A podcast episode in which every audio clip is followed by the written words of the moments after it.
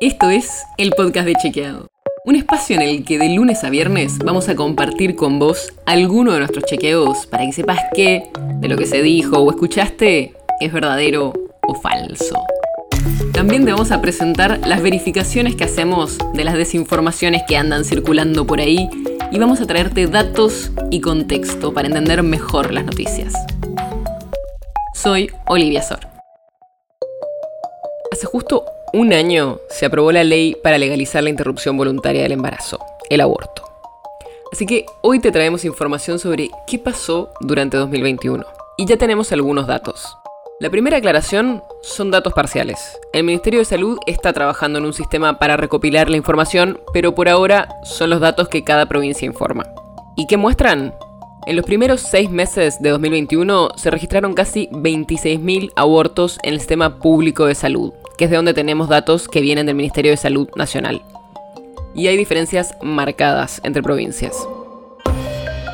Si tomamos el número de abortos por provincia en relación a la cantidad de mujeres en edad fértil, la ciudad de Buenos Aires es la que tiene la mayor tasa, seguida por Tierra del Fuego. En el otro extremo están provincias como Misiones, Formosa y Corrientes.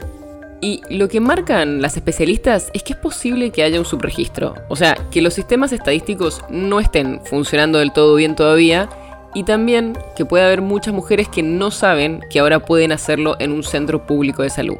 De hecho, la falta de campañas públicas para informar es lo que ven como uno de los grandes déficits hasta ahora.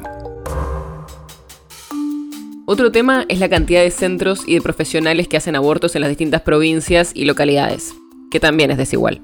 Para darte un ejemplo, en Santa Fe hay 146, mientras que en San Juan o en Corrientes hay solo 5.